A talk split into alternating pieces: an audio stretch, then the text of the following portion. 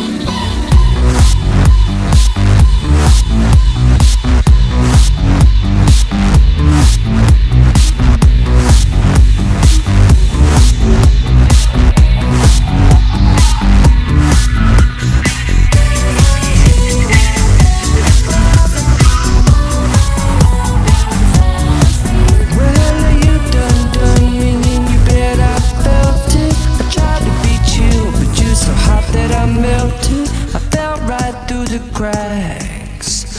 Now I'm trying to get back. Before the cool done run out, I'll be giving it my best. This and nothing's gonna stop me but divine intervention. I reckon it's again my turn.